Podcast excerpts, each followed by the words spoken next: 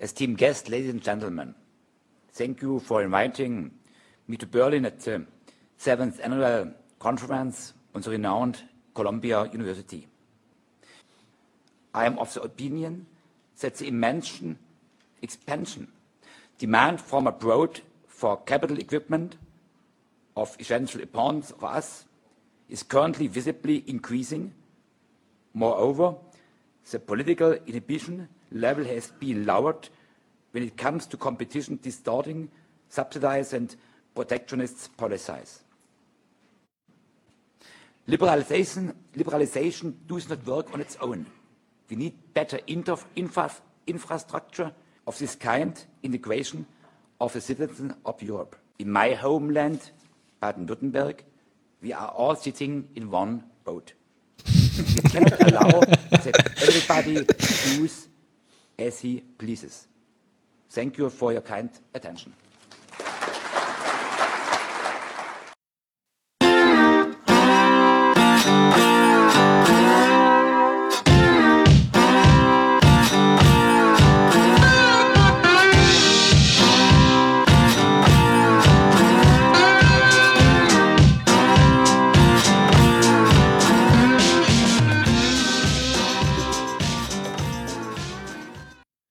Herzlich willkommen auf der Dev Couch. Links neben mir Manuel Wenk, der Mann mit dem grünen Hoodie. Rechts von mir, hallo Manuel.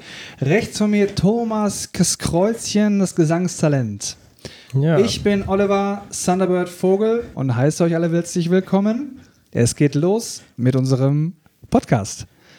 Thomas, Du wolltest dazu was sagen.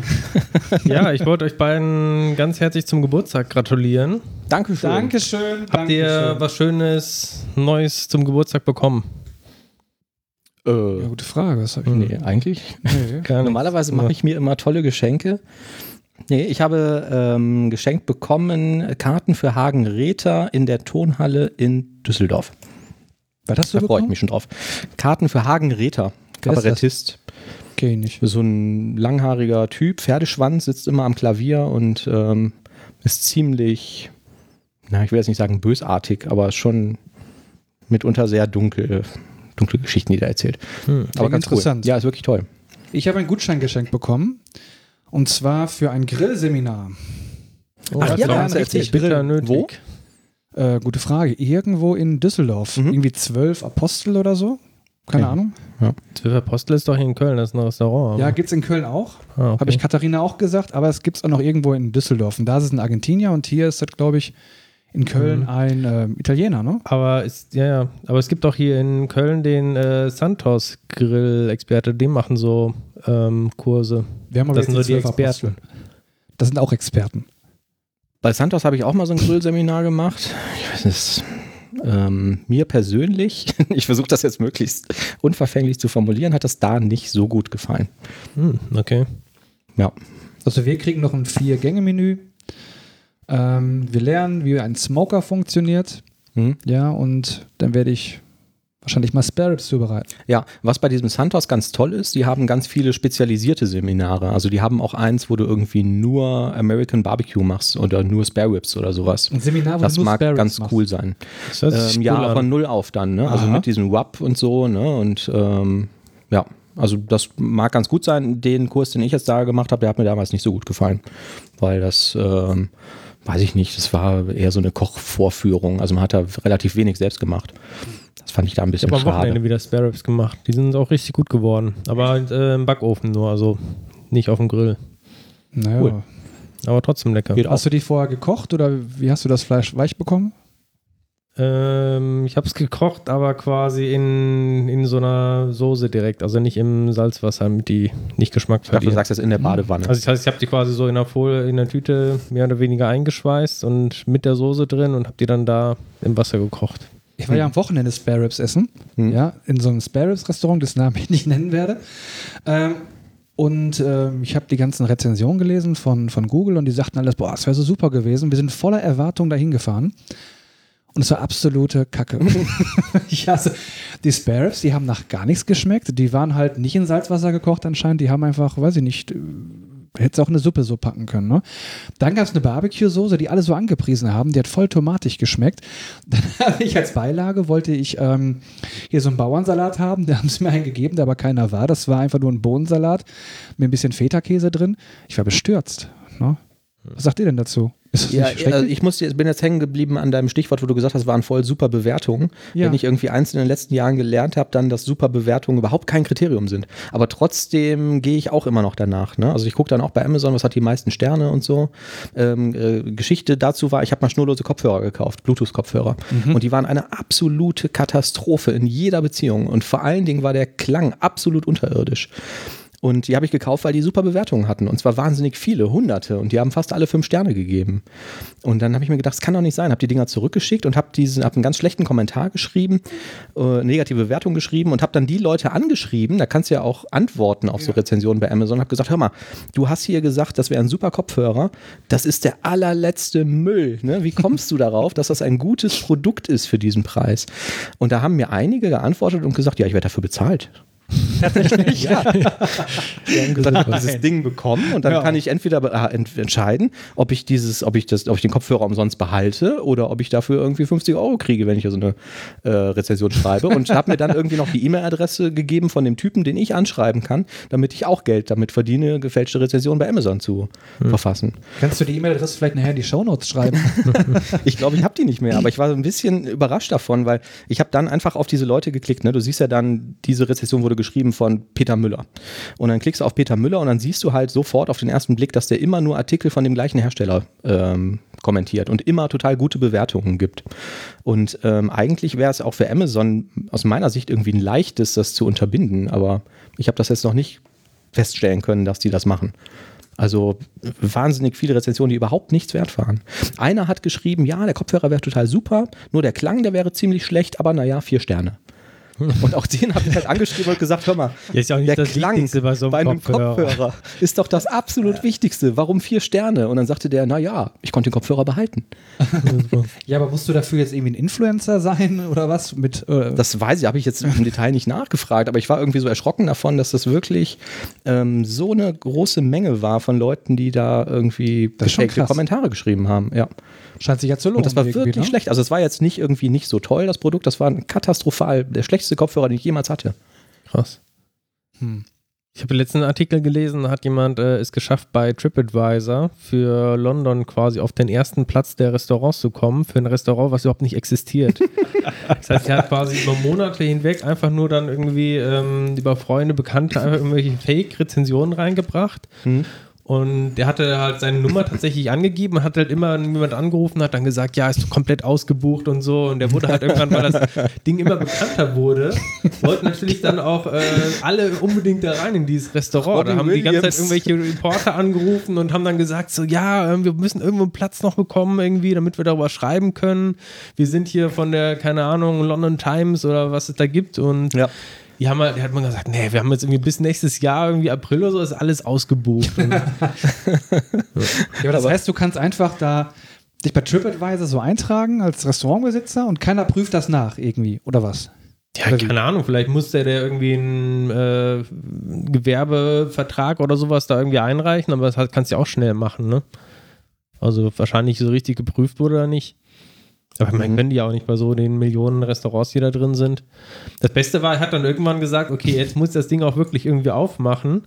Hat dann die Leute irgendwie zu so einem, also ausgewählte Gäste dann zu so einem Platz irgendwo geschickt und hat die dann abgeholt und hatte so alles auf Geheimnis gemacht, hat denen die Augen verbunden quasi dahin geführt zu seinem eigenen Garten und hat dann halt irgendwie so, ja, irgendwelche Mikrowellengerichte dann irgendwie gemacht.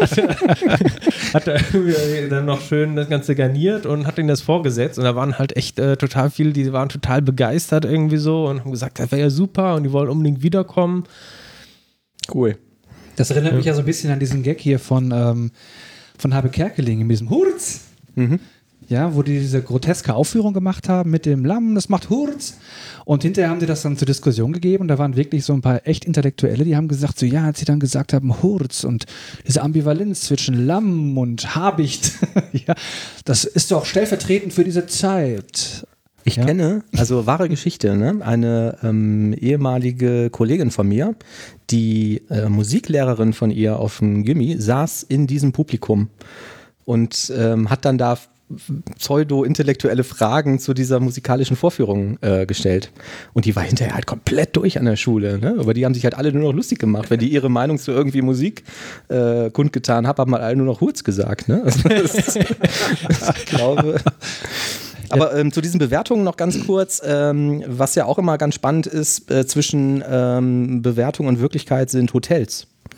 Äh, Gerade was so Fotos angeht, ne? Also du gehst jetzt auf eine Seite, willst irgendwo ein Hotel buchen, weil du irgendwie einen Städteurlaub machst oder einen Urlaub oder so. Ähm, guckst dir die Fotos an und gehst dann in das Hotel und siehst halt, die Fotos haben nichts mit der Realität zu tun oder vi- vielleicht doch minimal, aber das, ist das Einzige, was irgendwie an dem Hotel schön ist, ist, dass es auf dem Foto zu sehen ist. Und ähm, da gibt es dann aber Seiten wie zum Beispiel Holiday Check, wir bekommen kein Geld von denen, das ist jetzt die erste, die mir irgendwie einfällt, wo du als Gast die echten Fotos einstellen kannst. Also sagst, ich bin da gewesen und hier, so sieht es da wirklich aus. Und das hat mir schon das ein oder andere Mal weitergeholfen. Also wenn die echten Fotos halt furchtbar aussehen, ähm, würde ich ja jetzt auch nicht hingehen. Ja, aber da hast du wahrscheinlich dann genau solche Leute, die unter Umständen bezahlt werden. Ne? Kann sein, aber ich glaube, das fällt relativ schnell auf. Also wenn du jetzt ein professioneller Fotograf bist, dann machst du ein anderes Bild als der Typ, der irgendwie kurz sein Handy zückt und ein Foto von der schimmeligen Badewanne macht oder so. Aber das gleiche Spielchen geht doch auch dann umgekehrt. Ne? Also Ich Mhm. meine, du kannst damit auch wirklich relativ gute Hotels oder Restaurants in den Ruin treiben, Ja, indem du schlechte Bewertungen machst und irgendwelche gefakten Bilder reinhängst. ja, Das prüft doch kein Mensch nach. ja. Wahrscheinlich. Ich weiß nicht, wie das da genau funktioniert. Ähm, ja, aber stimmt. Aber trotzdem ist es für mich auch immer noch ein Kriterium. Ich gehe auf irgendeine Seite und wenn ich jetzt, was weiß ich, so ein Hotel in Berlin und da gibt es irgendwie 1000 Hotels zur Auswahl, dann filter ich natürlich auch erstmal und sage, okay, dann muss aber mal mindestens acht von zehn Punkten bei der Bewertung haben oder so. Ne? Könnte natürlich auch alles fake sein. Aber die anderen nehme ich dann schon gar nicht mehr wahr. Also das ist, glaube ich, relativ schwierig. Hast du denn schon mal was bewertet? Ähm, ich ja, ich habe schon auf Amazon habe ich schon die eine oder andere Bewertung geschrieben. Das ist aber auch schon relativ lange her. Ja. Oder auf Google mal irgendwas? Bist du so ein City Guide oder irgendwas? Nee, nee, sowas Ich bin einer. habe ich eigentlich nicht gemacht. Also sowas hm, habe ich mal gemacht. Ich war mal bei einem Juwelier in Ratingen, um da eine Batterie von meiner Uhr wechseln zu lassen. Und das war die allerschlimmste Batterie-Uhrwechselerfahrung, die ich jemals im Leben gemacht habe. Und habe ich gesagt, das muss ich in irgendeine Google-Bewertung schreiben oder das, das muss ich irgendwo einfach, um diese lustige Geschichte da aufzuschreiben, ähm, irgendwo hinterlassen. Und ich habe das aber nicht gefunden. Also da gab es dieses Geschäft auf Google nicht da und dann konntest du da auch nichts bewerten oder kommentieren. Das hätte ich gerne gemacht damals. Das hast du uns ja ein bisschen neugierig gemacht schon. Ja, ich hatte halt eine Uhr, die war ein bisschen hochpreisiger, da war die Batterie leer. Und äh, dann habe ich beim Hersteller angefragt und habe gesagt, was ist hier, Batteriewechsel? Und dann sagen die, ja, muss irgendwie einschicken und dann kostet das irgendwie 80, 90 Euro oder so. Ja. Hab ich gesagt, oh, das ist ein sportlicher Preis dafür, dass so eine Batterie irgendwie einen Euro kostet. Und bin dann zu diesem Laden gegangen, weil die halt Werbung dafür gemacht haben, dass sie sagen, wir wechseln die Batterie hier. Dann habe ich die Uhr da abgegeben und dann sagten die, ja, ähm, das äh, muss unser Uhrmacher machen. Und äh, kostet weiß ich nicht. Wir schicken das erstmal dahin. Eine Woche später wieder dahin, dann kam die, war die Uhr wieder zurück vom, vom Uhrmacher und da war ein Kostenvoranschlag dran. Und dann stand dann irgendwie dran, ähm, Batterie äh, wechseln plus WD, ähm, weiß nicht mehr, 69 Euro. WD? Ganz genau. ich habe gesagt, WD, was ist das? Und dann sagte die Verkäuferin, ja, das ist Wiederholen. Habe ich gesagt, wie wiederholen? Ja, wenn man bei der Uhr die Batterie wechselt, dann muss die hinterher wiedergeholt werden. Und das würde dann 69 Euro kosten. Ich gesagt, Moment.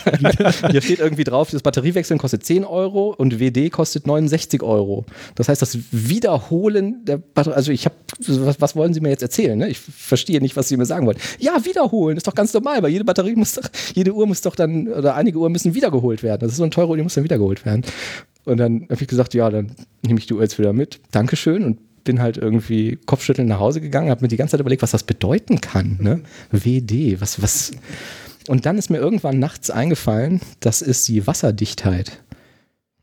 Also Du musst das halt, bei bestimmten Uhren musst du das unter einem Vakuum wechseln, damit die hinterher noch wasserdicht ist, weil du da so einen, so einen Okay. Gummidichtungsring irgendwie hinterher rausziehen musst. Und er hat gesagt, die Batterie kann ich dir wechseln, aber Wasserdichtheit halt wieder herstellen bei der Uhr kostet halt 69 Euro extra, weil das aufwendig ist. Und das wusste die Dame in dem Laden aber nicht. Er hat gesagt, ja, das ist Wiederholen. Und äh, gleichzeitig hat die mir dann auch noch gesagt, ja, das wäre sowieso Quatsch, so eine teure Uhr zu haben, weil die hätten ja hier im Laden viel tollere Uhren für 20 Euro. Und die könnte ich ja dann wegschmeißen, wenn die Batterie leer wäre. Das würde sich ja gar nicht lohnen, eine Batterie zu wechseln. Ich hab mir gedacht, Da dass ist eine gewisse jetzt- Logik hinter, Ja, ja, ne? aber Also- das ja strategisch jetzt so ähm, äh, clever war, irgendwie zu sagen, erstens, ich weiß nicht, was das für dir heißt, und zweitens, kauf dir doch eine Uhr für 20 Euro, dann hast du da keinen Ärger mit. Ähm, naja, Ja, was hast du bewertet jetzt auf als City Guide, Thomas? Ja, ich habe nur bei Google, äh, ich trage ich ganz gerne die Öffnungszeiten von Läden ein, damit ich mir die nicht merken muss. Hm. Aber Ach, da echt? musst du ja hingehen, die. Ja. Und dann kriegst du dafür Punkte. Irgendwie weiß man nicht, was man mit den Punkten macht. okay. Du bist echt so ein Gewinn für diese Gesellschaft, Thomas. Ja, ich versuche immer. Jetzt, wo es sagt, manchmal poppt auf meinem Telefon sowas auf, wenn ich irgendwie in einem Restaurant war, ob ich irgendwie ein paar Fragen dazu beantworten könnte. Echt? Ich Mhm. werde mal gefragt, ob ich Fotos machen könnte von dem Platz, Ja, aber das, das passiert bei mir, wenn ich Fotos gemacht habe. Dann sagt er Okay. mir, willst du das jetzt hochladen auf die Seite von diesem Laden, wo du Das gerade habe ich noch warst? nie gehabt. Aber das mit diesem, möchtest du Fragen beantworten, finde ich immer ganz spannend. Dann gehen, kommen irgendwie so Fla Fragen reingeflogen, so, kannst du hier gut parken? Ähm, ist das für Kinder geeignet? Gibt es hier einen Rollstuhleingang? Ist da das und das und das und das? Und ähm, das habe ich irgendwie zwei, dreimal gemacht, aber ich mache das auch relativ selten. Ich weiß auch ehrlich gesagt gar nicht, wo das herkommt. spionagemäßig an. Google Waren Sie schon einmal im türkischen Gefängnis? genau, ja. Haben Sie Interesse an illegalen Drogen? Das wäre doch, mal, wär Ist, doch mal eine ist Ihnen Geschichte. irgendwas Illegales aufgefallen in dem Laden? Genau. Ähm, apropos Handy. In der letzten Folge haben wir kurz über diese, ähm, oder Thomas kurz erwähnt, dass es jetzt diese äh, Magenta XL. Unlimited, genau, diese Flatrate bei der Telekom gibt. Man zahlt knapp 80 Euro im Monat und ähm, ich hatte gefragt, okay, ähm, ja, jetzt haben wir dafür mal einen Preis, aber was kostet das denn woanders, im anderen europäischen Ausland? Und das ging jetzt irgendwie groß durch die Medien, Heise und äh, Spiegel berichtete ähm, darüber. Das basierte, glaube ich, auf einer Recherche von irgendeiner anderen Zeitschrift, die ich hier gerade nicht sehe. Und ähm, stellt sich raus, in anderen Ländern gibt es das auch oder zumindest sehr ähnliche Sachen und nirgendwo im europäischen, in den europäischen Nachbarstaaten ist es so teuer wie in Deutschland. Äh, in Deutschland wollen die halt 80 Euro für Unlimited LTE Mobile haben äh, im Monat. In den Niederlanden bekommt man das für 35, in Frankreich für 40, in Großbritannien für umgerechnet rund 40 Euro und in Schweden für 49 Euro. Und ähm, dann gibt es auch noch andere Volumentarife, das fand ich auch ganz spannend. In Polen kann ich mir so eine Prepaid-SIM kaufen. Tarif mit 100 Gigabyte Datenvolumen kostet dann 19 Euro. Also wir sind hier echt teuer dabei. Fehlen mir die Worte. Halten wir da einen Moment inne. Cloudflare, Thomas. Was kannst du uns denn dazu sagen? Ja, für alle, die sich den äh, DNS-Server von Google nicht merken konnten, unter der IP-Adresse 8.8.8.8 gibt es jetzt einen DNS-Server von Cloudflare unter der 1.1.1.1. Mhm. Genau, warum äh, DNS-Server? Die meisten werden wahrscheinlich nicht unbedingt konfigurieren. Man kriegt ja auch vom Provider in der Regel automatisch so einen DNS-Server mitgeteilt quasi, wenn man sich mit dem DSL-Router einwählt. Aber es kann durchaus Vorteile haben, halt ähm, auf diese DNS-Server von Google, Cloudflare etc. zurückzugreifen. Einmal, weil halt bei gewissen DNS-Servern mittlerweile ja ähm, die auch äh, Seiten einfach äh, quasi rausgelöscht werden, zensiert werden. Ähm, und auch weil die einfach deutlich langsamer sind als jetzt äh, so DNS-Server von eben den großen. Das heißt, ähm, DNS-Server wird ja jedes Mal, wenn man eine Webseite abfragt, in der Regel einmal erstmal angesprochen, irgendwie, um die Domain aufzulösen zu einer IP-Adresse. Und das kann halt alleine schon mal, ich sag jetzt mal, vielleicht 20 Millisekunden oder sowas dauern. Und das möchte man natürlich bei den Ladezeiten sich möglichst sparen. Und diese DNS-Server von Cloudflare, der hat jetzt, äh, haben sie gesagt, als Durchschnittswert ähm, gerade mal knapp unter drei Millisekunden, was nochmal schneller ist als der von Google mit etwa sieben Millisekunden. Also wenn man wirklich das letzte bisschen Performance noch rauskitzeln möchte, dann kann man den jetzt benutzen. Jetzt bin ich kein Netzwerkexperte. Ähm, ich weiß nicht, ob ihr das wisst. Wenn ich jetzt mein, ähm, ich stecke jetzt meine Fritzbox hier irgendwie an die Dose und habe einen Vertrag bei 1 und 1, dann verwende ich den DNS-Server von 1 und 1, der dann da entsprechend irgendwie ähm, ähm, mit konfiguriert wird und tippe jetzt irgendwie www.google.de ein, dann löst der DNS das auf, auf die IP-Adresse. Was ist, wenn ich jetzt den Browser wieder aufmache, tippe wieder google.de ein, fragt er jedes Mal bei dem DNS ab, weiß, äh, nach, weißt du das? Oder wird das lokal also auch es gibt ja immer ganz verschiedene Caches auf ganz vielen ja. Ebenen. Ne? Und in der Regel ähm, wird der Browser auch ähm, die Sachen halt cachen oder das Betriebssystem, weiß ich nicht genau jetzt, äh, auf welcher Ebene es da gecached wird. Ja. Wenn du den Browser wieder neu komplett aufmachst, kann ich mir gut vorstellen, dass er nochmal abfragt. Wenn du in der Regel halt in der gleichen Session mehrmals auf die Seite gehst, wird das gecached sein. Hängt natürlich dann auch wieder davon ab, ähm, was die entsprechend dann ähm, für eine Time to Live haben. Also jeder Eintrag normalerweise im DNS hat halt so eine mhm. Lebenszeit. Und generell heißt es eigentlich, innerhalb dieser Lebenszeit solltest du nicht nochmal äh, abfragen, sondern kannst halt einfach auf dein gecachtes Ergebnis zurückgreifen. Ja. Das ist vor allem dann für den ersten Besuch hilfreich. Ich habe das früher, als dann irgendwie, damals als diese Snowden-Papers da geleakt sind, gab es ja so Seiten wie Prism Break die ähm, irgendwie mal aufgelistet haben, was kannst du denn eigentlich so ohne wahnsinnig viel Aufwand für deine Privacy tun. Und unter anderem haben die auch gesagt, trag doch mal einen anderen DNS-Server ein, ne? Mhm. weil man weiß ja nicht, was mit den Abfragen ähm, eigentlich genau passiert, die gegen den DNS-Server deines genau, Providers. Ganz wichtiger Punkt noch. Also laufen. Also erstmal sowohl Google als auch Cloudflare, die sagen halt, ähm, die loggen grundsätzlich erstmal überhaupt keine Abfragen die da halt kommen und die unterstützen auch beide ähm, Verschlüsselungsoptionen, also mhm. SSL-Verschlüsselung und so weiter. Da ist eher das Problem, dass man dann ähm, mit äh, Windows in der Regel diese Verschlüsselung wiederum dann nicht unterstützt. Da müsste man dann noch mit einem extra Proxy irgendwie dazwischen sitzen. Ja.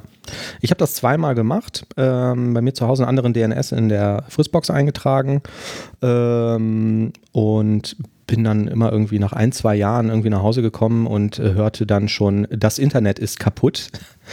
Und äh, habe dann in der Regel irgendwie relativ lange gesucht und dann irgendwie in beiden Fällen rausgefunden, hm, scheiße, der DNS-Server ist nicht mehr da, den ich da eingetragen habe. Und äh, deswegen kann er halt keine, keine Adressen mehr auflösen. Und das hat bei mir in beiden Fällen dann immer zu Problemen geführt. Wobei ich bei Cloudflare und Google würde ich mir da jetzt relativ wenig Sorgen machen, dass die ja. Demnächst Was ich ganz sind. witzig fand, ist ähm, diese 1.1.1.1, die mhm. gehört halt irgendwo von der Re Region her, ist die, glaube ich, diesem ähm, asiatischen Raum irgendwie zugeordnet, so einem bestimmten Provider da. Mhm. Oder so einer Verteilungsstelle, also nicht Provider, sondern es gibt ja quasi so Verteilungsstellen, die wiederum die IPs dann an die Provider und sowas verteilen. Ja. Und die haben halt schon öfter probiert, irgendwie diese 1111 irgendeinem sinnvollen Nutzen zuzuführen. Das hat halt immer total gescheitert, weil weil sobald du versuchst, irgendeinen Webserver oder ähnliches quasi auf diese Adresse zu setzen, kriegt er direkt eine Denial of Service Attacke, weil halt ähm, 1111 halt so eine typische Testadresse ist, die man halt irgendwo vielleicht mal eintippt, wenn man keinen Bock hat, eine echte IP-Adresse irgendwie ähm, einzugeben. Das heißt, die kriegt einfach dann irgendwie Tausende, Millionen äh, Abfragen ähm, direkt irgendwie rein, sobald du da irgendwas hochstellst. Deshalb konnten die da quasi keinen Dienst anbieten. Und nur Cloudflare hat sich das jetzt halt irgendwie zugetraut, weil sie sagt, die haben eh äh, so ein großes Netz quasi, dass die da mit dem Traffic umgehen können. Sonst wäre es wohl sehr schwierig geworden. Ähm, Cloudflare, wisst ihr eigentlich, was die genau machen? Ich habe die bisher immer wahrgenommen, irgendwie als, die haben so ein großes Content Delivery Network, glaube ich. Genau, ja. Ähm, Und sind auch besonders bekannt, glaube ich, ähm, dafür, dass die, oder kamen ja auch in den Medien, dass die ähm, halt so DDoS äh, Attacken quasi relativ gut abwehren können über mhm. CDN. Ne? Es gab ja diesen einen ähm, Blogger, jetzt muss ich überlegen, ob da bei Cloudflare rausgeflogen ist oder ob die den übernommen hatten. Es gab irgendwie so einen Sicherheitsforscher irgendwie, der hat halt so einen schönen Blog irgendwie und ähm, wurde dann über so ein Mirai-Botnetz entsprechend ja. äh, gab es dann eine riesen äh, DDoS-Attacke. Hat Google das nicht am Ende übernommen oder ich so? Weiß nicht Weil genau, das die einzigen waren, die das geschafft haben, das abzuwehren? Ja, also ich weiß nicht genau, ob Cloudflare gesagt hat, okay, wir haben das jetzt geschafft quasi abzuwehren, mhm. aber wir haben halt keinen Bock irgendwie diesen Traffic da, also die haben es halt kostenlos zur Verfügung gestellt und wollten diesen Traffic nicht abhaben. Ja. Und dann ist Google irgendwie eingesprungen, hat gesagt, wir übernehmen das oder andersrum. Aber auf jeden Fall. Ich weiß äh, es auch nicht mehr ganz genau. Ja, ja, aber so sowas in der Art war da. Aber ähm, wisst ihr, okay, jetzt äh, haben wir wieder die Gefahr, irgendwie abzuschweifen und keiner hat irgendwie eine Ahnung, wie das jetzt im Detail funktioniert. Ich kaufe mir jetzt so einen Account bei Cloudflare und sage, ich möchte euer CDN nutzen und ich habe irgendeine tolle Webanwendung und die hat jetzt, was weiß ich, irgendwie Videos und Podcast-Episoden als Audio-Download und Images und so. Das würde ich jetzt alles bei denen irgendwo hinpacken und in meiner Anwendung sagen, zieh dir das aus dem Cloudflare CDN. Äh, Wahrscheinlich, ja, ne? Fast. Also du würdest eigentlich ähm, sagen, hier liegen meine Dateien irgendwie. Mhm. Ähm, und du kriegst dann quasi, meinetwegen, du hast deine Sachen alle unter deiner bestimmten Domain, irgendwie Ja, assets.manuelwenk.com oder Mhm. sowas. ja. Ähm, und du sagst dann Cloudflare, richtest entsprechend dein CDN ein, würdest dann sagen, okay, meine Dateien liegen halt alle unter assetsmanuelwenk.com, Mhm. Würdest dann quasi eine entsprechend neue Domain kriegen. Also in der Regel kannst du dann auch die Domains entsprechend äh, die aussuchen ähm, und Mhm. kannst dann quasi, sobald jemand über Cloudflare die Sachen abruft, würde Cloudflare beim ersten Mal die Sachen entsprechend bei dir abrufen und äh, bei allen weiteren Abrufen werden die entsprechend dann gecached. Ja, okay. Also Aber- ich kenne jetzt nicht das ganze äh, genaue Preismodell jetzt von Cloudflare, aber es ist ja im Prinzip bei diesen ganzen ähm, Mhm. Anbietern sehr ähnlich wie beim Azure CDN und Ja, aber das hilft Soweit. mir natürlich nur für die statischen Anteil meiner Anwendung. Ne? Also wenn ich jetzt irgendwie eine klassische ASP.NET MVC-Anwendung habe, dann würde die jetzt weiter auf meinem Server in, sagen wir mal, Rating im Rechenzentrum irgendwo laufen. Ähm, aber die Assets werden dann über das CDN geladen. Nein, also ich meine, es gibt ja relativ wenige wirklich ganz dynamische Seiten. Ne? Ähm, Also auch wenn du jetzt irgendwie deinen Blog hast, irgendwie ähm, wirst du ja nicht äh, jede Minute einen neuen Blogartikel veröffentlichen. Nein. Von daher, ähm, auch da würde es ja lohnen, auch die ähm, HTML-Inhalte durchaus für einen gewissen Zeitraum irgendwie zu cachen. Mhm. Ähm, halt mit einer geringeren Dauer irgendwie. Dann hast du vielleicht irgendwie jede Stunde, jede halbe Stunde, guck da nochmal nach. Ja. Okay, cool. DNS-Server tragen wir ein. Thomas, mal eine ganz andere Sache. Da gibt es doch jetzt diese 8K-Monitore von Dell. Ne, hast du da auch was gehört oder kannst du uns was darüber mal sagen? Ich habe gehört, aber irgendwie, ich weiß nicht, ich ist glaube noch ein bisschen früh, mal so ein Ding irgendwie ins, ins Büro zu stellen. Also ihr habt ja bei ähm, Heise, die haben einen Tester gemacht quasi, haben sich so einen 8K-Monitor äh, quasi hingestellt, neben einen 4K-Monitor und haben dann in der Redaktion mal Vergleich gemacht, ob man da einen Unterschied irgendwie feststellen kann. Und es waren wohl relativ gemischte Ergebnisse. Einige haben es wohl direkt erkannt, sagen, ja, der eine ist viel schärfer, andere haben gesagt, nee, sehe ich keinen Unterschied. Wahrscheinlich, weil meine Augen so schlecht sind schon von ganzem Bildschirm gucken, bin ich wahrscheinlich in der letzteren Gruppe. Ja. Also man Mhm. muss auch dazu sagen, den Monitor, den die daneben gestellt haben, das war ein 4K-Display von Dell mit einem sehr ähnlichen Gehäuse. Und der hatte aber, da haben wir letztens noch drüber gesprochen, Oliver, der hatte ein VA-Panel. Und das heißt halt, dass er sowieso nicht so blickwinkelstabil ist. Und ähm, es gab halt wohl Leute in der Redaktion, die sich dann reingeholt haben, die gesagt haben, ja, die Farben sind ja bei dem einen besser. Was aber wahrscheinlich daran liegt, dass der, dass der 8K-Monitor an sich ein besseres Panel hatte. Ähm, und es gab irgendwie einen Teil, die halt wirklich gesagt haben, wie Thomas gerade sagte, ja, ist besser und andere haben gesagt, es ist überhaupt kein Unterschied. Ähm, ich weiß es nicht. Also ich hatte, ich habe damals ähm, einen 27 Zoll, einen sehr guten 27 Zöller von Dell gehabt mit 2550 mal irgendwas Auflösung und habe mir dann den ersten 4K gekauft von Samsung, als die irgendwie bezahlbar wurden, weil ich so ein Monitor-Nerd bin und habe den halt direkt neben den Dell gestellt und das Bild war da damals ein bisschen schärfer, das konnte man auch sehen, aber in jeder anderen, in jedem anderen Belang war der einfach schlechter. Also er hat halt gespiegelt, die Farben waren schlechter, der war schlechter zu bedienen, der Rahmen war breiter, der Rahmen hat gespiegelt und man konnte die Höhe von dem Fuß nicht verstellen und und und. Ähm, ja, aber nichtsdestotrotz. ich Was mir auch mal kostet der. Spaß? Was kostet das, der Das Spaß? ist, glaube ich, der Haken an der Sache, ne? Weiß, stand überhaupt schon ein Preis drin? Ich meine, ich hätte keinen gesehen. Ähm, nee, ich habe den Artikel gerade hier. Ich ähm, sehe hier auch keinen. Wahrscheinlich ist er noch nicht Preis. offiziell irgendwie im Handel. Ja. Also was mich halt auch da irgendwie ein bisschen stutzig gemacht hat, erstmal, also es ist relativ kompliziert, den überhaupt erstmal anzusteuern. Du musst dann halt mit äh, zwei, weiß ich, zwei DisplayPort oder zwei HDMI parallel Mhm. irgendwie dran gehen. Du musst dann entsprechend einen Grafikkartentreiber haben, der so ordentlich unterstützt, damit du überhaupt erstmal ein Bild quasi siehst mit in 8K. Und dann als Demo haben sie dann auch auf YouTube irgendwelche 8K-Videos abgespielt äh, und haben es auch nicht geschafft, das Ganze ruckelfrei abzuspielen, weil es irgendwie scheinbar keine Grafikkarte oder sowas bisher gibt, die halt 8K wirklich flüssig wiedergeben kann. Dann ja. Wahrscheinlich ja. müssen wir auf den neuen iMac warten. Ich habe gerade den Preisvergleich gestartet für diesen Monitor. Der kostet beim günstigsten Anbieter, den ich jetzt hier spontan sehe, 3.369 Euro. Wie viel? 3.369. Ups. Hm. Dell Ultrasharp UP 3218K. Ja, und du musst unter Windows ja auch das Ding eh dann hochskalieren quasi, ne? ähm, weil sonst sind die ganzen Menüs wohl so klein, dass man überhaupt ja. nicht erkennen kann. Ja.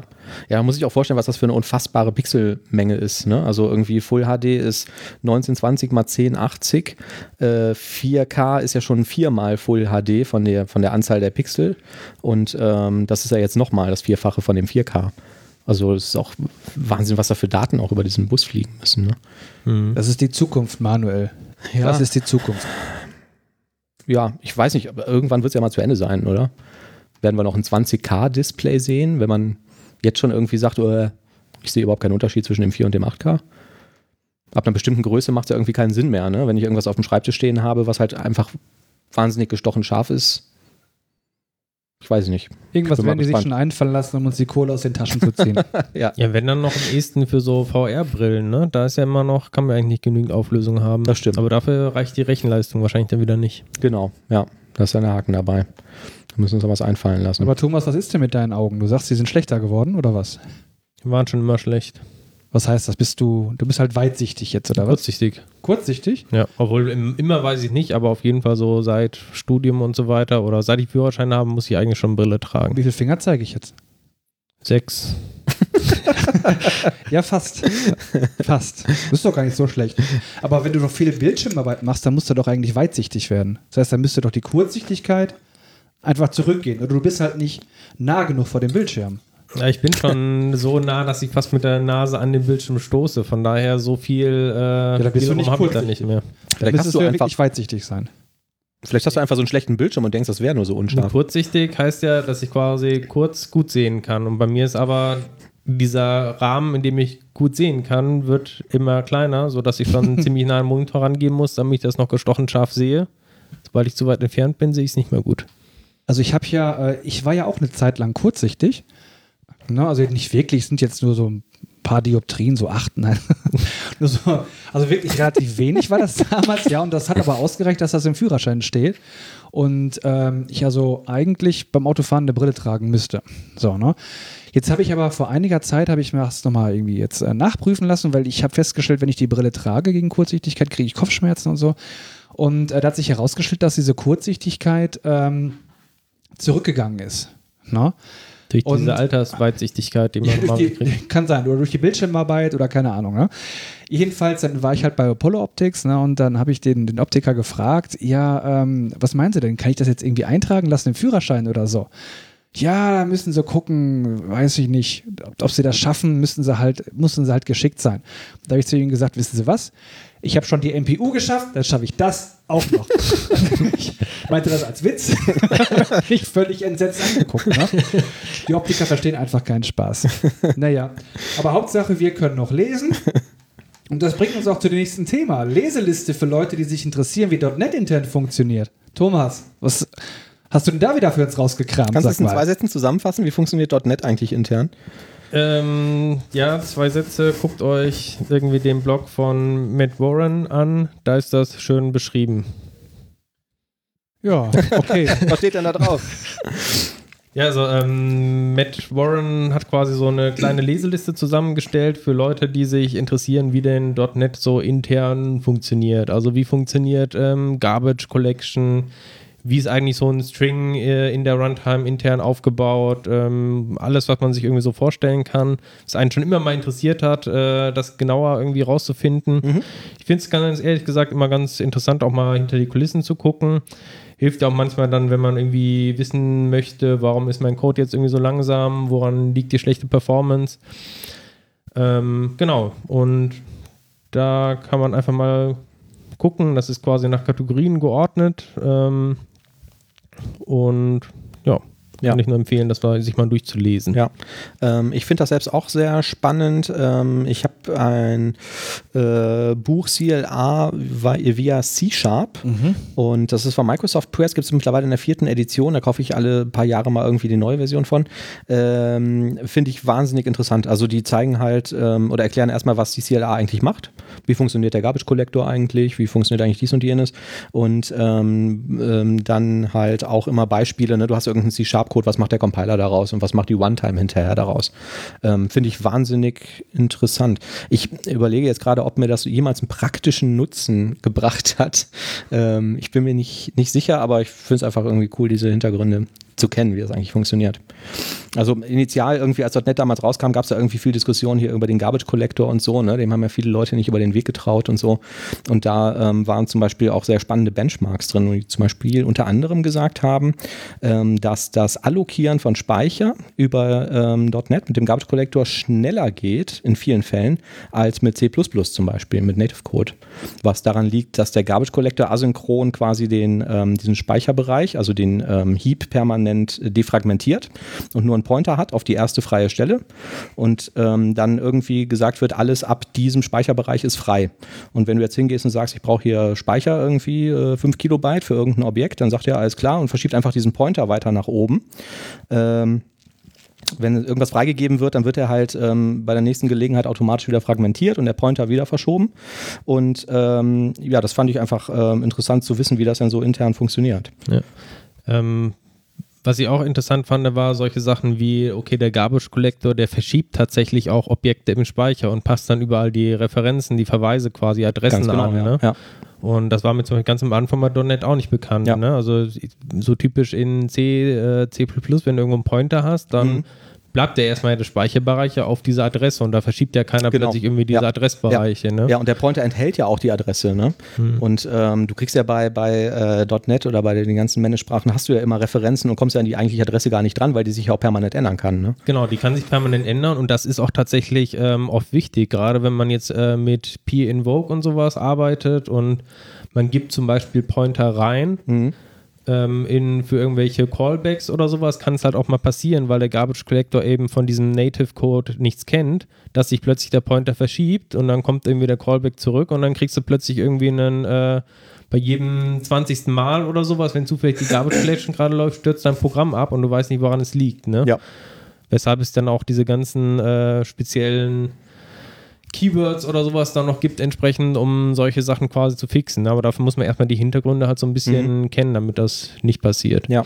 Oder auch solche Ähm, Sachen, ich kann mich erinnern, dass ich auch schon hier dieses, äh, es gibt dieses String Interning quasi, wo man auch wissen muss, okay, normalerweise versucht .NET eigentlich gleiche Strings irgendwie auch nur einmal zu referenzieren. Genau, ja. Aber das funktioniert halt nicht so wirklich, wenn du dynamisch Strings zusammensetzt. Du kannst es aber wiederum erzwingen, um da auch wieder Speicherplatz zu sparen, wenn du halt wirklich sehr viele kleine Strings irgendwie hast. Ja. Dann halt alles solche Internas, die schon irgendwie auch ähm, in der Praxis Auswirkungen haben Finde können. ich ne? auch. Und da habe ich auch, äh, also gerade von dieser äh, Weiterentwicklung von Strings habe ich auch lange Zeit überhaupt nichts mitbekommen.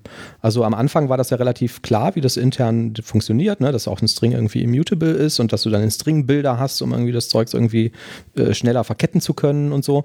Und ähm, die haben dann aber hinterher in jedem, fast in jedem Update nochmal irgendwie die äh, String-Handling ähm, wesentlich überarbeitet, bis zu diesem String-Interning und so, was du jetzt äh, genannt hast. Da gab es mal einen tollen Artikel äh, von Miguel de Icaza, der das mal aufgezählt hat, als sie das, äh, als er in dem Mono-Framework ähm, gearbeitet hat.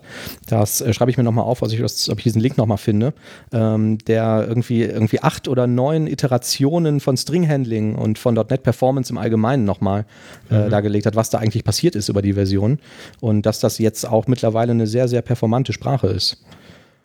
Was am Anfang zu .NET 1.0, 1.1 Zeiten nicht unbedingt so war. Also es war jetzt nie wirklich wahnsinnig langsam, aber ähm, wer sich noch daran erinnert, irgendwie eine WinForms-App ähm, .NET 1.0, einen Doppelklick auf die Echse gemacht, da musste man schon mal eine Weile warten, bis da mal irgendein Fenster aufging oder so. Gab es da nicht auch einen ganz interessanten Bug bei, äh, bei Super Mario World? Auf dem Super Nintendo? kennt, ihr, kennt ihr das? Ja, das kenne ich. Da musstest du doch irgendwie, warst du im ersten Level?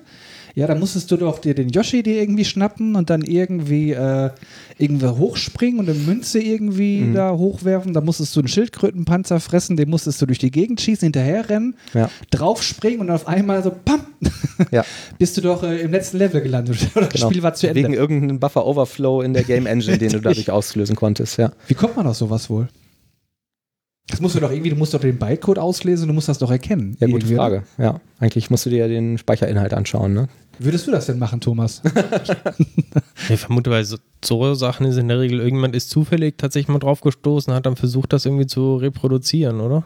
Also, Müssen wir einen ich Hacker glaube, es gibt ja. Also tatsächlich allem manche Leute, die lesen Zeit. dann irgendwie den, den Assembler-Code und sehen, oh, Moment mal, hier die Bedingungen, da ist doch hier ein äh, Off-by-One-Error drin oder sowas und überlegen dann, wie könnte man das ausnutzen und versuchen dann so ranzugehen, aber Ja, die versuchen dann wahrscheinlich in einem Bild vielleicht oder in einem Frame oder was besonders viele Objekte zu bewegen, damit der Speicher vielleicht hochgeht oder was, ne? Bis dann Keine zu diesem Ahnung. Overflow Also, müsste man erstmal irgendeinen Hacker fragen. Frage ich mich auch immer, wenn es irgendwie Leute gibt, die äh, einen Staatstrojaner bekommen und den irgendwie disassemblieren und hinterher auch noch verstehen, wie das Ding funktioniert, nachdem sie den Assembler-Code gelesen haben. Finde ich auch immer beeindruckend. Warum laden wir nicht eigentlich mal solche Leute nicht mal ein? Können wir die Stimme so ein bisschen verzerren? Ich glaube, ich weiß gar nicht, also beim, im Falle vom Staatstrojaner ist ja, glaube ich, bekannt, wer das gemacht hat, also wer den auch ähm, disassembliert und sich angeschaut hat. Könnte man eigentlich mal machen. Gibt es aber auch schon interessante Podcasts zu, wo die äh, darüber sprechen, was das Ding macht. Wobei ich äh, habe mir den auch angehört und die haben jetzt nicht im Detail erzählt, was sie da genau gemacht haben, wie sie es gemacht haben. Aber ja, würde mich auch mal interessieren. Aber nicht, dass sie uns hinterher töten oder so. Ja gut, dann haben wir wenigstens noch die Aufnahme für die Nachwelt. Vielleicht können wir die vorher noch schnell veröffentlichen. Hm. Das wäre mal was. Tja, sag mal, Manuel, wo wir gerade beim Thema sind hier, ne? Bugs und so. Ja. Hör mal, da gibt's doch, das ist dein Lieblingsthema eigentlich, ne? Dieser Group by Bug in Entity Framework Core 2.1. Da Das hast du ist doch doch- schon so oft von erzählt. Ist doch unser aller Lieblingsthema im Laufe Ja. dieser, Pod, dieser Podcast-Serie haben wir doch immer wieder von Entity Framework Core gesprochen und am Anfang war es ja noch nicht so weit her damit. Und dann haben wir gesagt, ja, By, es war irgendwie ganz lange Zeit noch ein Problem, weil der ja alle Sätze in den Speicher gezogen hat und dann in Memory sortiert hat, obwohl die Datenbank das ja hätte machen können und so. Und jetzt ähm, funktioniert es ja seit 2.1 Preview, ich bin Genau, mir nicht sicher, oder ja. 2.0. Auf jeden Fall geht's jetzt. und ähm, da äh, äh, bin ich auf einen Artikel gestoßen auf ähm, Heise Developer von Dr. Holger Schwichtenberg, der sich scherzhaft der .NET-Doktor nennt. Ähm, der gesagt hat, nein, es funktioniert nicht. Ich habe es rausgefunden. Ich habe hier eine Query geschrieben mit einem Order by. Ähm, und ähm, siehe da, der Code, der generiert wird, ist irgendwie ähm, Select Sternchen from Tabelle where count group by, äh, was ungültiges SQL ist im SQL-Server, weil da muss man über ein ähm, Having gruppieren. Ähm,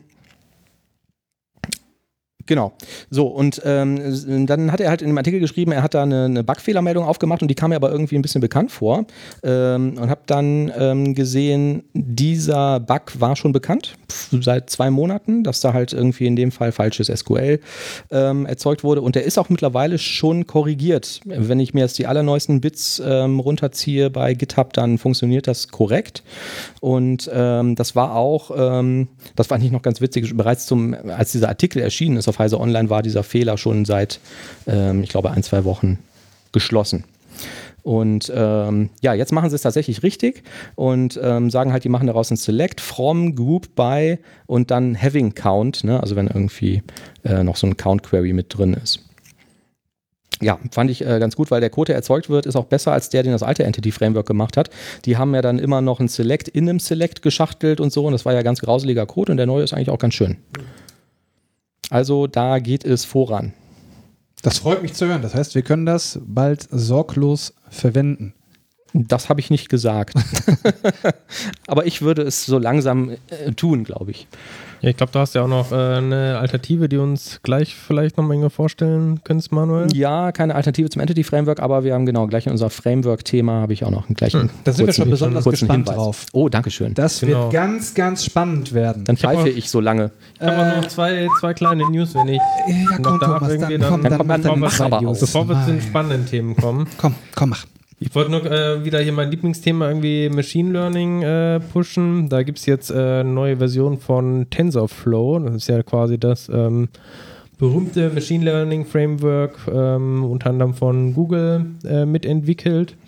Und da gibt es in der neuesten Version jetzt auch eine JavaScript-Implementierung. Das heißt, ähm, man kann quasi diese ganzen Machine Learning Sachen jetzt auch in JavaScript machen. Das ist dann über WebGL entsprechend, läuft es dann trotzdem auf der Grafikkarte. Ah, mhm. das heißt, man hat jetzt auch eine einigermaßen gute Performance da.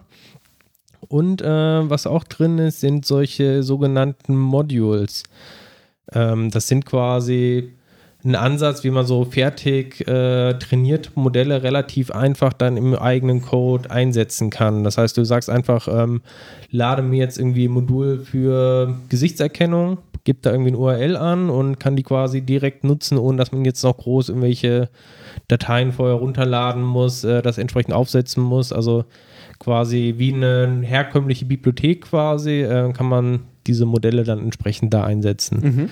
Also nochmal einige Sachen, um wirklich das äh, noch breiter quasi zu streuen, dass, damit man noch mehr Entwickler draufkriegt und das Ganze auch zu vereinfachen, nochmal von der Anwendung her. Hast du schon mal mit TensorFlow gearbeitet? Ich habe schon mit TensorFlow mal Sachen gemacht. Ich habe mehr gemacht äh, mit äh, Theano. Das ist so ein Open Source ähm, oder beides eigentlich Open Source, aber Theano ist eher aus der Community. Mhm.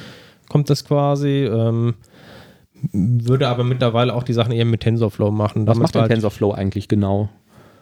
Also du kannst mit TensorFlow, ähm, ja, ist, ist ein sehr, sehr großes Feld, aber grundsätzlich ähm, kannst du erstmal rein symbolisch ähm, bestimmte Berechnungen beschreiben. Mhm. Formeln, ähm, besonders natürlich äh, der linearen Algebra, also Matrizenmultiplikationen und so weiter. Okay. Und kannst dann quasi diesen Graph dann entsprechend kompilieren und kannst den mit bestimmten Eingaben dann auf der Grafikkarte oder auch auf der CPU ausführen. Okay, und deswegen eignet sich das gut für Machine-Based Learning, weil das dann irgendwie super skaliert, ne? Und nicht dann irgendwie. Genau, darauf aufgesetzt, also das sind sozusagen so die Low-Level-Sachen und darauf aufgesetzt gibt es dann halt äh, schon vorgefertigte äh, Module für ähm, neuronale Netze oder also Komponenten, sage ich mal besser, für neuronale Netze, die dann intern halt äh, diese ganzen Matrizenberechnungen machen, mhm. sodass man halt wirklich mit wenigen Zahlencode sagen kann, ich äh, baue mir jetzt so ein neuronales Netz irgendwie zusammen, trainiere das und so weiter. Cool. Die andere ja. Neuigkeit? Ähm, ja, ganz anderes Thema. Den Dateimanager von Windows 3.1, den gibt es jetzt auch endlich als Open Source. Also ich weiß nicht, was denn ja. eure schönsten Erinnerungen endlich. an den Dateimanager von Windows 3.1? Meine schönste Erinnerung war, wie ich ihn nicht mehr benutzen musste, weil es irgendwie den Norton Commander für Windows gab. Sehr schön. Also ich kann mich auch noch so ganz dunkel erinnern, ich glaube, das war auch eigentlich nur so ein, so ein Fenster quasi, wo man Ordner und Dateien gesehen hat. Man konnte sich irgendwie durchklicken, oder? Ja, also mein erster Rechner war irgendwie so ein 286er und da war nichts mit Windows. Äh, und ähm, weil der einfach viel zu langsam war, die Platte war viel zu klein und so. Und als ich dann irgendwann einen schnelleren Rechner habe, das war dann glaube ich auch schon so Windows 95 Zeit, da musste ich mich zum Glück dann damit nicht mehr rumschlagen und OS2 Warp und so und was es alles gab. Ja, aber ähm, trotzdem habe ich mich auch gefreut. Ich habe das auch gelesen, diese Nachricht, und dachte, hey, das ist ja ähm, witzig. Was ich vor allen Dingen interessant fand, war, das ist ja von einem Microsoft-Mitarbeiter veröffentlicht worden und ähm, ich hatte das so verstanden, den Artikel, den ich damals gelesen habe, dass er da zwei Branches gepflegt hat. Und für mich klang das so, also wir haben gerade schon darüber gesprochen, du hast gesagt, das wäre irgendwie ein Hobbyprojekt gewesen oder so, ne? Weißt du das? Also ich habe so verstanden, als wenn ja. er quasi, also er wurde nicht jetzt von Microsoft dazu gezwungen, quasi als Entwickler noch hm. diesen Dateienmanager ähm, ja. mit Windows 10 kompatibel zu machen, mhm. sondern hat es einfach immer ja, weil das wieder ich so mich, auf ich mich gefragt. Ne? Jetzt hast du vielleicht irgendwie als Unternehmen wie Microsoft so einen File-Manager und sagst, der fliegt jetzt raus, aber vielleicht können wir den ja irgendwann nochmal für irgendwas gebrauchen. Äh, äh, du da, halt den mal up to date und guck mal, dass der immer noch funktioniert, ne? dass man den zumindest starten kann. Könnte ja sein, dass es irgendwie Leute gibt, die so Branches zumindest irgendwie auf aktuellen Plattformen kompilierbar halten. Würde ich bei dem Dateimanager, glaube ich, ausschließen. Ja, der ist schon relativ ähm, altbacken. Ne? Mhm. Ja, der ist dann, glaube ich, auch weggeflogen, als es dann irgendwie so Konzepte gab wie den, wie den Arbeitsplatz ne? und irgendwelche, ähm, also der hat ja wirklich jetzt nur Laufwerke abgebildet und so und ähm, solche Strukturen gibt es ja heute teilweise gar nicht mehr. Also mich irgendwie noch an, was war das, äh, Visual Basic 4 oder so? Wurde mhm. dann auch ähm, quasi ich meine, da hättest du so direkt so Laufwerkspicker und sowas, konntest du dir da als Controls ja. irgendwie draufziehen. Ne? Da genau. konntest du dir eigentlich so mit äh, drei, vier Controls, die einfach draufziehst, dir selber so einen Dateimanager zusammenbauen mit genau. Ordnerauswahl, Dateiauswahl, Ordner, äh, Laufwerkspicker. Ja, ja, ja. Da war großer Vorreiter von ähm, Anders Halsberg, der auch C-Sharp entwickelt hat. Ähm, gibt's, ähm, ah, verdammt, ey, ich, erinnere mich immer an so tolle Seiten und kenne dann die URLs nicht mehr und weiß nicht mehr, in welchem Zusammenhang ich das gelesen habe. Der hat ja damals irgendwie bei Borland diese Turbo-Compiler mitentwickelt. Ich glaub, Del Delphi war der mitbeteiligt. Ja, genau, das kam dann hinterher, ne? ne? Und ähm, hat dann irgendwie äh, die IDEs vorangetrieben, so dass du jetzt nicht mehr deine, äh, deinen Editor verlassen musstest, um die Software zu kompilieren und so, unter äh, DOS-Zeiten, zu DOS-Zeiten noch. Und hat dann auch Delphi gemacht, genau. Und Delphi, das war ja das elementare Konzept, dass du so eine Form hattest und konntest da per Drag and Draufziehen und die miteinander äh, verbinden irgendwie ne? und irgendwelche Properties setzen und so. Und die hatten auch sowas und das fand ich damals auch total toll. Und ähm, da gab es halt so ein schönes Interview mit ihm, wo er halt irgendwie gesagt hat, ja, zuerst hätte er sich das halt ausgedacht und hätte halt dann irgendwie quasi der Welt gezeigt, wie toll das auch eigentlich ist, um dann hinterher bei der nächsten Software zu sagen, warum das eine total schlechte Idee ist, das so zu machen. Und äh, jetzt alle zu sagen, mach's jetzt doch bitte nicht mehr so. Ne? ähm, ja, Fand ich ähm, auf jeden Fall aber auch ganz cool. Genau, da konntest du ja mit ein paar Drag-and-Drop-Sachen so deinen eigenen File-Manager zusammenklicken. Ja. Der das aber auch nicht mehr konnte als der Originale. Das waren noch Zeiten. Genau. Das waren noch Zeiten. Ähm, wo ich gerade äh, ja. konnte nicht mehr als das Originale sage. Ähm, äh, greife ich dir mal kurz in deine Moderation, weil ich gerade so einen schönen Übergang habe. Ach ja, Oliver. Komm, ich wusste jetzt eh nicht, wie ich jetzt. okay, also. genau. Ja, ich konnte nicht mehr als der Originale. Äh, wir sind beim Thema Framework und da ähm, bin ich auf das Framework Dapper gestoßen. D-A-P-P-E-R. Open Source Projekt auf GitHub. Ähm, und das ist ein ganz einfacher Object Mapper für .NET. Und zwar sind das eigentlich nur ähm, Extension Methods drei Stück, für IDB Connection. Ähm, IDB Connection ist so, dass ähm, die, die Verbindung zur Datenbank in ado.net, also so nah wie man irgendwie in der .NET-Welt einer Datenbank äh, sein kann, wenn man nicht direkt irgendwie TCP/IP äh, oder Memory Streams schreiben möchte. Und ähm, das Ding funktioniert einfach so, dass ich halt sage, hier habe ich meine Connection, die mache ich jetzt auf und dann sage ich connection.query und schreibe da eine Query rein. Also zum Beispiel ähm, hier irgendwie bei den Samples von denen ähm, select ähm, age from person.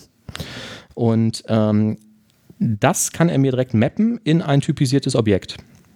Also ich, das ist dann keine normale Query, sondern eine Query von T und dann sage ich halt jetzt äh, hier in dem Sample haben sie irgendwie, fragen sie nach Hunden ab und sagen dann Query von Doc und äh, ein Select Statement, was halt dieses Objekt zurückliefert.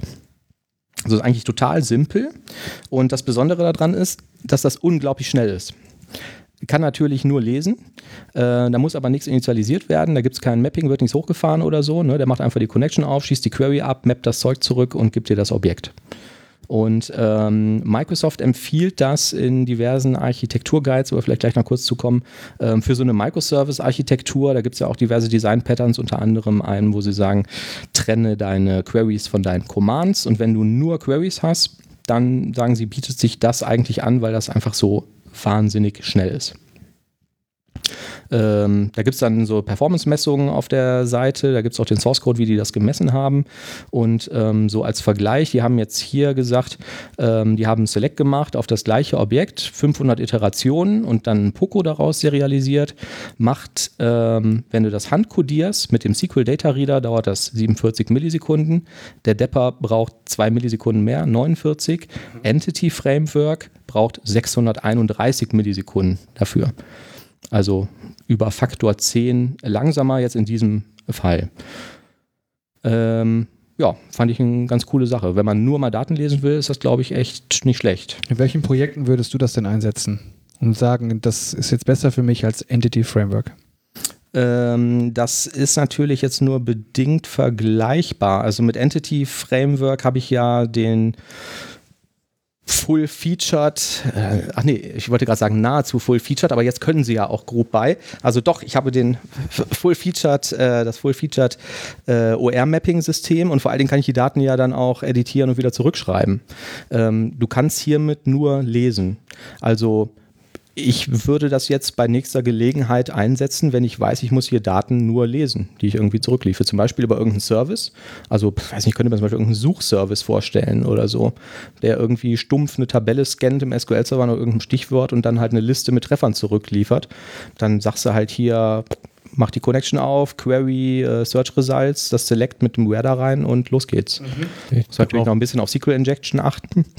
Ähm, aber prinzipiell Warum nicht? Ich denke auch, ähm, wenn man halt komplexere Objektstrukturen hat jetzt irgendwie und möchte jetzt irgendwie so eine ganze Objekthierarchie vielleicht irgendwie laden, das ist vielleicht mit Entity Framework tatsächlich noch einfacher. Also wenn es jetzt nicht auf das letzte bisschen Performance da irgendwie ankommt, ähm, ist natürlich, äh, wenn ich jetzt das Ganze mit Depper machen möchte und äh, mache jetzt irgendwie einen Join zwischen zwei Tabellen, dann muss ich natürlich erstmal meine, oder gehe ich mal davon aus, dass meine äh, entsprechende Struktur von den Klassen jetzt äh, das entsprechend, mhm. dass du da keine Referenzen irgendwie angeben kannst, sondern wirklich nur flache Pokos. Ja.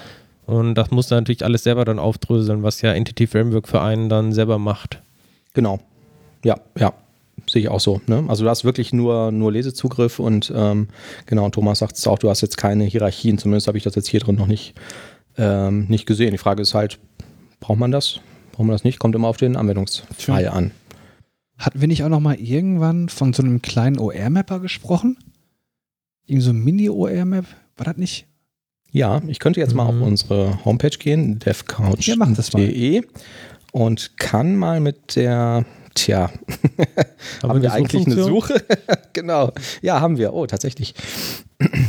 äh, OR-Mapper. Und das Tja, nicht funktioniert. Keine Treffer. Ach, keine Treffer. Versuch's mal mit Google. Ich gucke mal in unserer Tech Cloud. Ähm, Cosmos DB, Entity Framework sehe ich hier jetzt nicht. Ja, aber ähm, ich weiß, was du meinst, Oliver. Ja, wir hatten sowas mal, aber das war wirklich ein Mapper, der auch wieder zurückgemappt hat, ne? Irgendwie so ein Mini-Mapper. Ja, das wäre dann vielleicht irgendwie das Zwischending. Das war ja auch nochmal eine Aber, ganz interessante ähm, Alternative. Auf dieses, also jetzt nochmal zu, zu diesem Thema irgendwie Entity Framework versus, ähm, äh, versus dieses Depper. Das ist halt ein völlig anderes Tool. Ne? Also in dem einen Fall mache ich eine Query und kriege ein Objekt zurück bei, bei dem Depper und Entity Framework habe ich halt Change Tracking und kann meine Objekte aktualisieren und und und, und kann Graphen laden. Ähm, Nichtsdestotrotz theoretisch, wenn ich jetzt plötzlich feststelle, oh Mist, ich muss jetzt aus irgendeinem Grund doch updaten, mein Poco habe ich ja trotzdem geschrieben. Jetzt könnte ich ja immer noch auf Entity Framework umsteigen und mhm. sagen, okay, dann ähm, tausche ich halt mein Repo aus oder ergänze das um die entsprechenden äh, Methoden und hänge Entity Framework darunter. Genau, dann kannst du quasi auch so ein bisschen ähm, fürs Prototyping irgendwie verwenden, oder? Also, ja, wenn man genau. erstmal ja. was macht. Also, ähm, Microsoft, da wollte ich jetzt in der nächsten Sendung drauf eingehen, aber ich kann da schon mal ein bisschen drauf vorgreifen. Es gibt so einen Architecture Guide für, ähm, wie baue oder wie sollte ich irgendwie moderne, verteilte Anwendungen mit Microservices äh, bauen und zwar aus, irgendwie aus der Architektursicht. Da gibt es einen Guide von Microsoft-Mitarbeitern, die da so ein bisschen ähm, was empfohlen haben und auch erzählt haben, zu welchen Problemen das dann führt und so.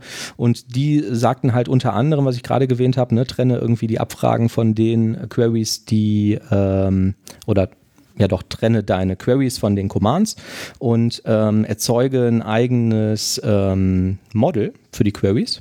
Verwende nicht das gleiche wie für äh, das verwendest, wenn du Daten aktualisieren willst. Ähm, und die haben halt wirklich dann auch empfohlen, dann bietet sich total an, doch direkt irgendwie dieses Depper dafür zu nehmen, weil das halt einfach rasend schnell ist.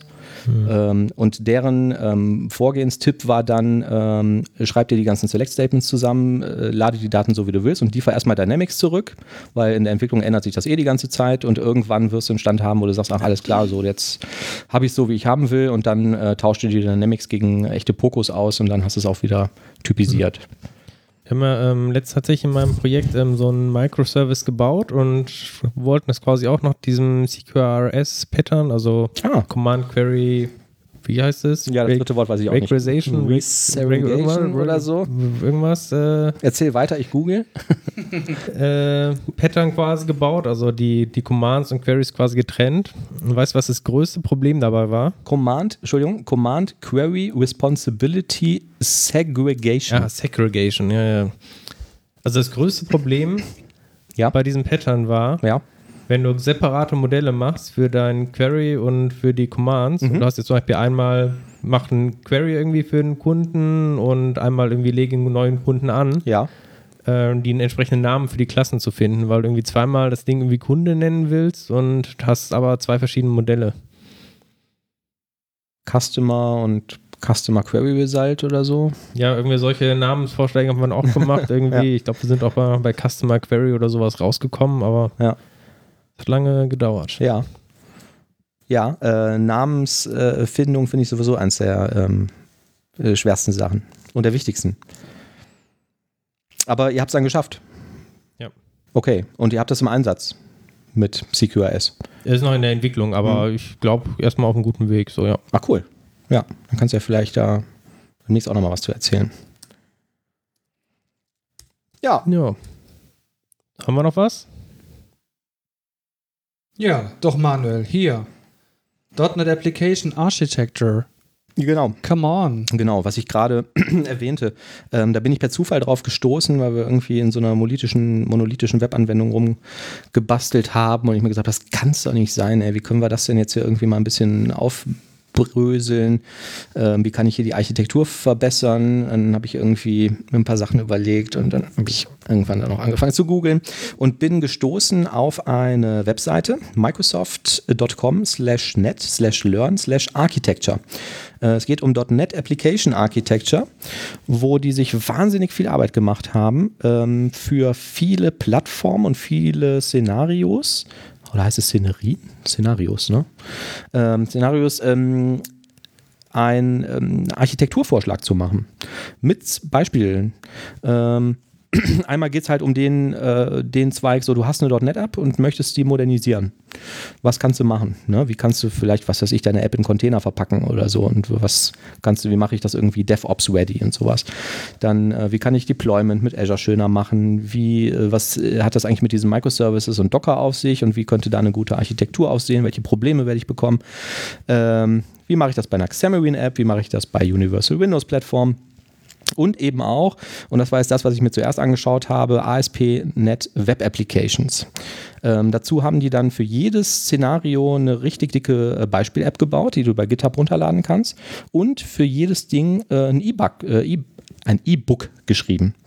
Dass du dir runterladen kannst als PDF, Mobi, äh, EPUB ähm, oder im Browser lesen kannst. Und ähm, das ähm, finde ich ganz cool, dass sie sich diese, diese Mühe und diesen Aufwand damit gemacht haben. Das wusste ich nicht, dass es sowas gibt äh, von Microsoft. So, und das erste, was ich mir jetzt angeschaut habe, war Entwerfen moderner Webanwendungen mit ASP.NET Core und Azure. Ähm, es geht aber da um die klassische äh, monolithische Webanwendung. Also ASP.NET MVC-Anwendung ohne irgendwelche Services. Ja, also die Anwendung greift dann vielleicht selber auf die Datenbank zu und ähm, da sind halt so ein paar, ähm, ein paar Sachen drin, können wir vielleicht gerade mal durchgucken, wo die sagen, pass auf, pass auf die folgenden Sachen auf. Ähm, ich bin mir jetzt nicht ganz sicher, wie, wie spektakulär das äh, für die Hörer ist, weil ähm, ich habe da jetzt relativ schnell durchgescrollt und wir haben dann irgendwie festgestellt, ja, ähm, ja, machen wir sowieso alles so, ne? Also ähm, Trotzdem finde ich es ganz, äh, fand ich es ganz ähm, interessant, äh, das mal durchzuschauen. Ähm, zuerst mal haben die auch noch mal so eine Checkliste, wo gesagt wird, wann sollte ich denn eine Single-Page-Application machen und wann macht das keinen Sinn. Ähm, das mag sich jeder mal selbst anschauen. Also das, wir verlinken das in den Show Notes auf devcouch.de, auf die Folge klicken oder im Podcast-Player sieht man die Links auch. Und ähm, als nächstes geht es dann um Architekturprinzipien. Und ähm, es geht um ganz grundlegende Dinge. Ne? Also es geht, wir fangen irgendwie an bei Separation of Concerns. sieht man immer wieder irgendwie beim Kunden, kennt ihr bestimmt auch von äh, dem einen oder anderen Kunden, dass Leute anscheinend nicht wissen, was das ist. Oder dass denen das völlig schnurz ist. Ähm, Separations of Concerns wird halt einfach gesagt, ne, dass eine Sache äh, immer nur für ein, eine Sache zuständig sein sollte. Ähm, das gilt dann für Klassen, für Methoden, aber auch irgendwie für Assemblies, in denen ich meine, in denen ich meine Anwendung aufteile. Und ähm, ja, also das ist irgendwie das grundlegende Prinzip, wo die gesagt haben, so das musst du unbedingt äh, beibehalten. Du brauchst halt eine Kapselung, ne? also ähm, trenne die einen Teile der Anwendung ähm, von der anderen, benutze ähm, Inversion of Control, was hier auch mit Abhängigkeitsumkehr äh, übersetzt ist, was ich ganz schön ähm, finde. Dann wird halt direkt empfohlen, irgendwie ähm, dann die, auch den entsprechenden IOC-Container dafür ähm, zu verwenden. Ähm, Single Responsibility haben wir schon gesagt, don't repeat yourself, bla bla bla. Und äh, am Ende sagen sie halt so, und dann solltest du jetzt irgendwie auch eine grobe Anwendungsstruktur haben, indem du auch deine Assemblies trennst. Also du hast ähm, eine Data Access Logic zum Beispiel, du hast Application Services, die irgendeine Logik enthalten und irgendwas machen, und du hast irgendeine Presentation Logic, was zum Beispiel der Controller sein könnte bei einer ähm, MVC-Anwendung oder bei einer Web-API.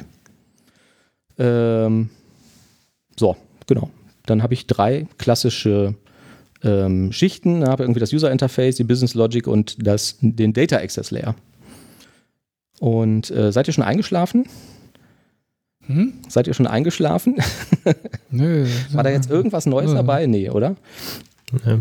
Also hört sich so an, als wenn das relativ gut irgendwie vielleicht für den Einstieg irgendwie gedacht ist, wenn man vielleicht auch ähm, vielleicht in der Vergangenheit schon mal WPF-Anwendungen gemacht hat und äh, ja. wo man ja, ich sag mal, kann man auch sehr gut äh, Dependency Injection und sowas machen, haben wir auch gemacht, aber ich habe auch Projekte erlebt, wo es halt eher nicht so angewendet wurde.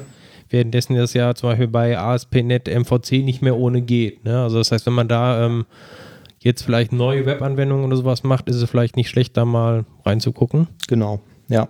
Ähm, genau, ja. Also das, was du sagtest, das ähm, kommt mir auch so vor. Ne? Ich erlebe das häufig beim Kunden, dass es Leute gibt, die vielleicht noch einigermaßen frisch im Job sind und jetzt ihre erste Anwendung mit ASP.NET MVC ich nenne es mal despektierlich zusammengebastelt haben.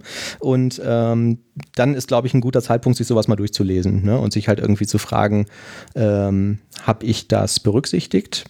Kann ich da meine Anwendung verbessern? Ne? Also gerade ganz besonders Separation of Concerns fällt mir immer wieder auf, also auf jeder Ebene, ne? jetzt nicht nur auf dieser Assembly- oder Architekturebene, sondern auch auf, wenn du dir allein so ein Interface ähm, anschaust zu vielen Objekten, ähm, das wird einfach wahnsinnig häufig nicht ähm, nicht berücksichtigt. So, dann äh, geht das ganze Ding weiter. Es geht um CSS, ähm, wie das äh, im Groben funktioniert, wie irgendwie Hierarchien in, also CSS Speci, äh, Specificity, wie spricht man das so aus? Spezifizität. Äh, danke, Spezifizität. Äh, kann man das, kannst du das nochmal sagen? Spezifizität. Spezifizität. Sehr schön, das schreibe ich mir auf ein, auf ein T-Shirt. Ähm, Genau, ne? Ähm, äh, äh, generelle Erklärung davon, wie funktioniert das, wie sollte ich das verwenden? Also.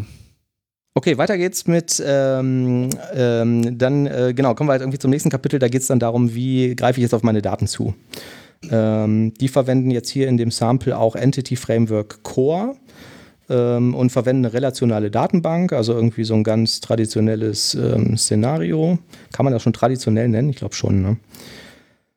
Ähm, zeigen halt, wie du das idealerweise konfigurierst, wo du welche Dateien reinpackst und wie du halt einfach so eine Anwendung ganz grob ähm, strukturieren solltest. Äh, wie du Queries darauf machst, wie du sicherstellen kannst, dass deine Connection irgendwie robust ist und dass du nicht irgendwie mal äh, ein kaputtes Connection-Objekt hast und dann immer wieder Retries da, dazu machst. Ähm, es gibt auch immer wieder, ähm, das wird auch in diesem, ähm, in diesem Kapitel darauf eingegangen, ähm, dann wieder Diskussionen, wie mache ich das denn? Soll ich jetzt überhaupt EF Core verwenden oder zum Beispiel Depper, ne, wo wir gerade schon drüber gesprochen haben, oder irgendeinen anderen ähm, Mikro-ORM? Hier ist jetzt auch kein anderer aufgeführt. Ich hatte jetzt die Hoffnung, dass ich noch auf den stoße, den wir schon mal genannt haben. Ähm, kurzer Vergleich zwischen SQL und NoSQL. Wann macht es Sinn, das eine oder das andere zu verwenden? Ähm, und zum Schluss irgendwie, wie teste ich das ganze Ding? Also was gibt es überhaupt für Arten? Ne? Es wird auf Komponententests eingegangen, auf Integrationstests und ähm, Funktionstests und äh, wie soll ich das Ding hinterher testen? Also ich glaube, das macht wahnsinnig Sinn, ähm, das einmal durchzulesen. Sofern jetzt nicht der Zuhörer irgendwie Zeit gesagt hat, ja, äh, mache ich sowieso so, vollkommen uninteressant. Man kann es ja zumindest mal überfliegen.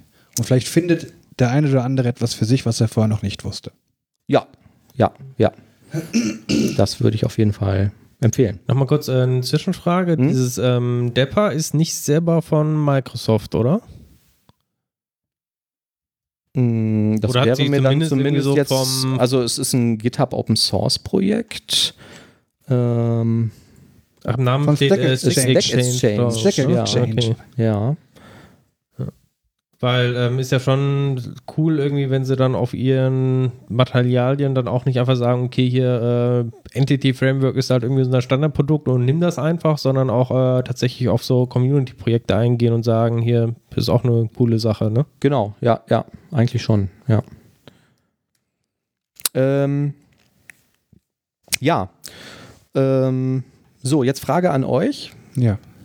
Wir sind jetzt da irgendwie so grob drüber geflogen und haben irgendwie gesagt, hier, ja, jeder sollte irgendwie Separations of Concerns machen und hier irgendwie Single Responsibility und hast du nicht gesehen.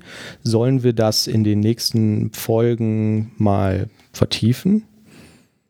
Oder hättet ihr die Vermutung, vielleicht müssen wir auch eher die Zuhörer fragen, dass Wollte jeder ich gerade sagen. sowieso jeder weiß, wovon wir sprechen. Weil für mich ist immer ein bisschen schwierig, ne, irgendwie jetzt zu sagen, so jetzt erkläre ich mal irgendwie Separation of Concerns oder einer von uns erklärt irgendwie Single Responsibility, ähm, das jetzt einfach so zu machen und sich nicht irgendwie dabei zu denken, ja, das weiß doch sowieso ähm, jeder.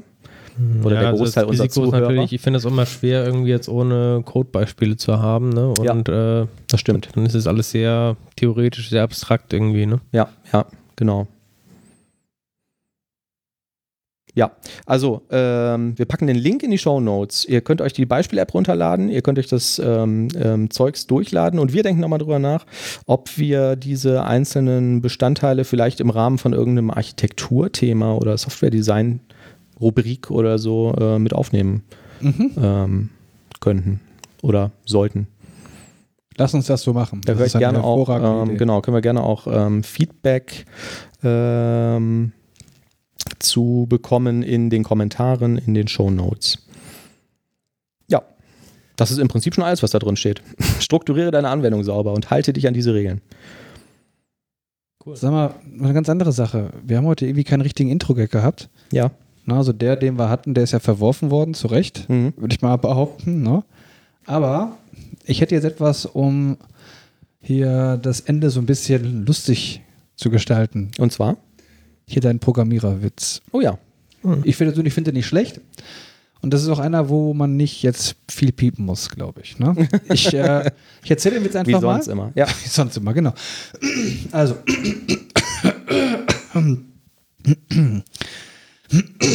So, jetzt aber. Ein Arzt, ein Anwalt und ein Programmierer diskutieren, was besser sei. Eine Ehefrau oder eine Freundin. Sagt der Anwalt, eine Freundin ist besser. Trennt man sich von der Ehefrau, hat man jede Menge Stress. Darauf der Arzt, "Haha, eine Ehefrau ist besser. Sie gibt einem das Gefühl der Sicherheit und senkt, und das senkt den Stressspiegel. Sagt der Programmierer, man braucht beides. Wenn die Ehefrau denkt, du bist bei der Freundin und die Freundin denkt, du bist bei der Ehefrau, kannst du in Ruhe programmieren. so. Ich habe ja schon die Outro-Musik angefangen zu spielen, jetzt habe ich sie doch gerade wieder ausgemacht. Wir müssen noch Tschüss sagen. Tschüss. Tschüss. Ciao. Bis zum nächsten Mal.